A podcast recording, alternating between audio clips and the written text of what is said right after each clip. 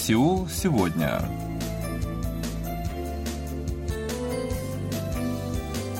Здравствуйте, уважаемые радиослушатели! В эфире очередной выпуск передачи «Сеул сегодня», в которой мы знакомим вас с жизнью корейцев и событиями, происходящими в Корее. У микрофона Джонни, за режиссерским пультом Аня.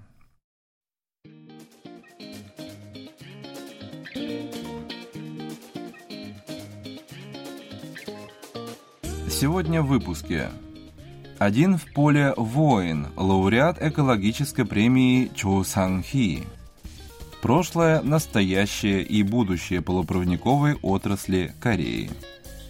Проблема использованных масок усугубляется. В Южной Корее становится меньше круглосуточных кафе и ресторанов –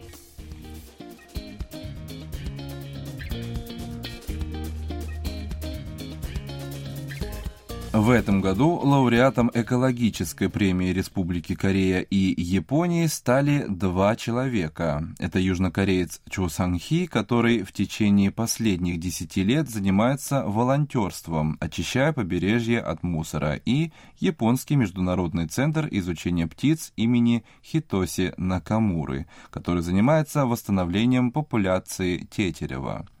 Такое решение приняли члены комиссии с обеих сторон – 68-летний Чо Сангхи, который всю жизнь посвятил морю. За годы своей деятельности в качестве волонтера он в одиночку собрал более 5000 тонн мусора на побережье Восточного, Желтого и Южного морей, а также вдоль побережья острова Чеджудо.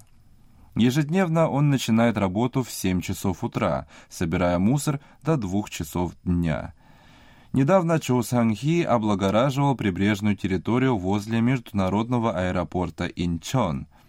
Он отмечает, что делает это, чтобы обеспечить исключительно хорошее впечатление у иностранцев, прибывающих в страну. В 1975 году Чоу Санхи поступил на службу в военно-морские силы, где три года он служил водолазом в подразделении специального назначения. После выхода в отставку он устроился в компанию, которая занималась производством и установкой волнорезов и волноотводов, а также строительством пристаней. Таким образом, всю свою жизнь он посвятил морю. Господин Чо участвовал в операции по спасению членов команды, затопленного в Желтом море южнокорейского корвета «Чанан» и в подъеме корабля на поверхность. Всего в качестве профессионального водолаза он проработал 37 лет. Большие перемены в его жизни наступили в 2012 году. Он тогда работал на объекте в провинции Кёнгсангнамдо, где строился туннель, и его правую руку засосало в установку, которая отсасывала ил и песок под водой. Это произошло мгновенно. Сам Чу Санги рассказывает, что, преодолев многие трудности в течение жизни, он всегда оставался бодр духом. Но тот случай, в результате которого он потерял кисть правой руки, стал причиной отчаяния. Но время шло своим ходом. Господин Чо, понимая, что не может жить без моря, решил посвятить оставшуюся жизнь волонтерству. Уже через три месяца после произошедшего он начал собирать мусор возле побережья по всей стране. В Пусане, где он начал свою деятельность, собрал почти 16 тысяч мешков по 80 килограммов каждый. На восточном побережье он собрал более двух тысяч мешков мусора, на побережье Желтого моря около шести тысяч, а на южном побережье около двух тысяч. На популярном курортном острове Чеджудо господин Чо собрал 38 мешков. Управляться одной рукой совсем непросто, поэтому иногда Чу Сангхи обращался за помощью к прохожим. Часто ему с удовольствием помогали, но бывали случаи, когда приходилось слушать неприятные высказывания. Так иногда его с пренебрежением спрашивали, сколько он зарабатывает на сборе мусора, не подозревая, что господин Чо делает это безвозмездно. Бывало и такое, что даже госслужащие с непониманием спрашивали у него, что им теперь делать с собранным мусором. Однако наш герой был уверен в том, что делает правильное дело. За 10 лет он собрал такой объем мусора, которым можно загрузить 5000 небольших грузовиков грузоподъемностью в одну тонну. К счастью, такой вклад в поддержки чистой экологии был замечен властями. В марте прошлого года правительство Южной Кореи вручило ему национальную награду за вклад в защиту экологии страны. К слову, за все годы Чо Санги получил около 30 различных наград. В Китае говорят, если хочешь прожить жизнь полную радости, то посвяти ее оказанию помощи другим. Этот принцип прекрасно реализован в жизни нашего героя, который намерен и дальше следить за чистотой побережья. Вот что сам Чусанги говорит о своей жизни. Какой бы низкой ни была температура воды, само море всегда вызывает тепло в груди. 37 лет работая водолазом, я постоянно был в воде.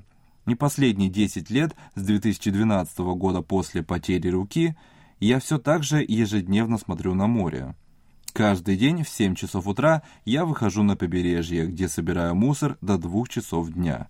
Это повторяется все 365 дней в году. Однако вид моря, ставшего чуть более чистым, каждый раз неповторим. Я мужчина моря, и мое место у моря.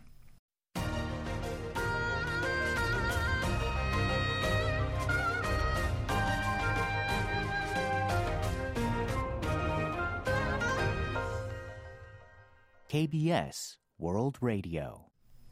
Мы телевизоры не можем делать, куда там до полупроводников. Такими словами, в 1974 году приближенные ныне покойного председателя Samsung Group Ли Гон Хи отговаривали его от намерения выйти на рынок чипов. Мало кто знает о подобных нюансах первых шагов на новом поприще компании Samsung Electronics, которая вот уже 20 лет является одним из лидеров на полупроводниковом рынке. Тогда Ли Гон Хи считал, что необходимо устранить технологическую зависимость от других стран – с этой целью он приобрел 50% акций профильной компании Hanguk Panduche, создавая фундамент для развития новой отрасли. На тот момент отрасль электроники ограничивалась производством транзисторов. Даже в Samsung Electronics многие были настроены крайне отрицательно по поводу нового направления деятельности. Однако Ли Гонхи упорно пытался уговорить своего отца Ли Бёнг Чоля, основателя Samsung Group, сделать шаг в развитии сегмента полупроводников. И вот в 1983 году Samsung Electronics официально объявила о выходе на рынок чипов. Далее последовал уже всем известный период стремительного развития компании. Практически сразу Samsung Electronics удалось первой в Южной Корее разработать чипы DRAM размером 64 килобайта. Это позволило наполовину сократить десятилетнее технологическое отставание от лидеров рынка того времени – США и Японии. Ситуация тогда была непростая – в данном сегменте компания на первых порах постоянно сталкивалась с убытками, что вызвало призывы части руководства о свертывании проекта. Но в 1993 году Samsung представила первую в мире оперативную память DRAM объемом 64 мегабайта. Упорство и понимание потенциала данного направления стало залогом лидерства на мировом рынке, которое удерживается более 20 лет. Сегодня на полупроводники приходится от 20 до 30% южнокорейского экспорта, и у отрасли еще есть потенциал развития. Эксперты полагают, что спрос на профильном рынке будет только расти, учитывая цифровизацию всех сфер жизни, развитие технологий искусственного интеллекта, связи пятого поколения 5G, беспилотного транспорта и других направлений. Сегодня полупроводники являются важнейшим средством развития. Весь мир прилагает огромные усилия для развития данной отрасли. Благодаря усилиям и технологичности Samsung Electronics, Республика Корея стала членом полупроводникового альянса Chip-4, возглавляемого США. Между тем, не все так радужно. В то время как весь мир активно наращивает потенциал в разработке и производстве чипов, Корея, как указывают многие эксперты, стоит на месте. Недавно американская компания CNP Capital IQ предоставила доклад, согласно которому только три южнокорейские компании Samsung Electronics, SK Hynix и SK Square входят в список 100 крупнейших мировых производителей полупроводников. Эксперты Федерации корейских промышленников отмечают, что снижение позиций отечественных компаний в рейтингах по рыночной капитализации и прибыльности во многом связано с гораздо более высокой налоговой нагрузкой по сравнению с другими странами. Два месяца назад был подготовлен законопроект, нацеленный на развитие отрасли полупроводников и смягчение налогового бремени, но пока ощутимых подвижек не наблюдается. Напротив, в некоторых регионах выступает против строительства новых объектов по производству полупроводников, руководствуясь своими интересами и игнорируя тот факт, что от чипов зависит конкурентоспособность страны на мировом рынке. Многие компании продолжают инвестиции в чипы, несмотря на сложную ситуацию на мировом рынке, но их положение осложняется общим мировым кризисом. Ли Гонхи говорил, что полупроводниковая отрасль – это прежде всего своевременное реагирование. Именно поэтому правительству и деловым кругам совместными усилиями следует сделать все возможное для повышения конкурентоспособности отечественных полупроводниковой отрасли и обеспечения фундамента для дальнейшего роста.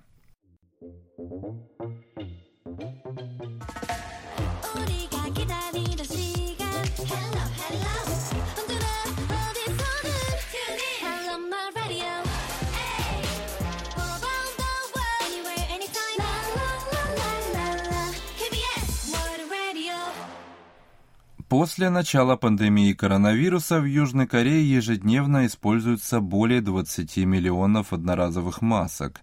Однако переработка такого объема мусора сталкивается с большими проблемами, прежде всего связанными с отсутствием налаженной системы сбора использованных масок. По данным экспертов, после начала пандемии в стране ежегодно используется более 7 миллиардов масок. Из них отходов путем термообработки создают полипропилен, который используется в производстве стульев, пищевых контейнеров и других бытовых товаров. Проблема в том, что для этого сначала нужно собрать отработанные маски, но в стране практически нет специальных пунктов. Компания по производству фильтров для масок JJ Global единственная в стране, кто открывает специальные пункты приема масок. На всю страну всего 50 таких пунктов, и 40 из них находятся в столичном регионе. Многие жители страны готовы сдавать маски, чтобы не усугублять проблему с мусором, но найти место для сдачи – непростая задача.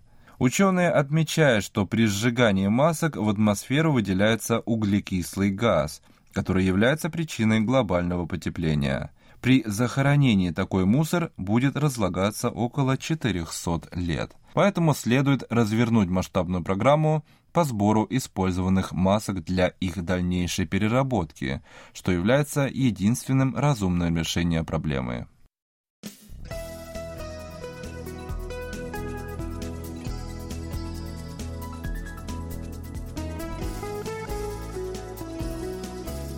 Южная Корея известна бурной ночной жизнью. Многие районы с наступлением ночи освещаются ярким светом, привлекая многочисленными заведениями, которые работают круглосуточно. Между тем, в последнее время многие из них отказываются от работы в ночное время суток.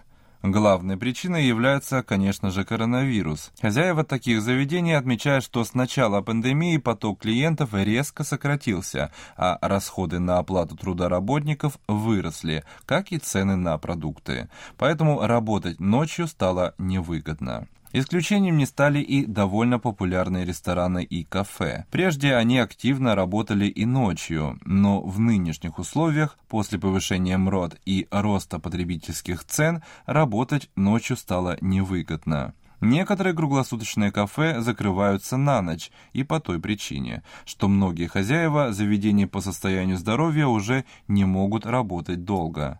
Представители ресторанного бизнеса полагают, что с учетом нынешних условий тенденция к исчезновению круглосуточных кафе и ресторанов будет продолжаться.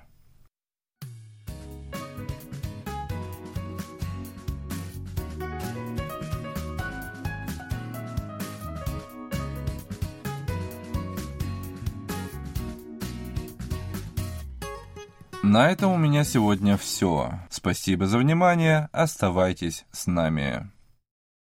Thank you.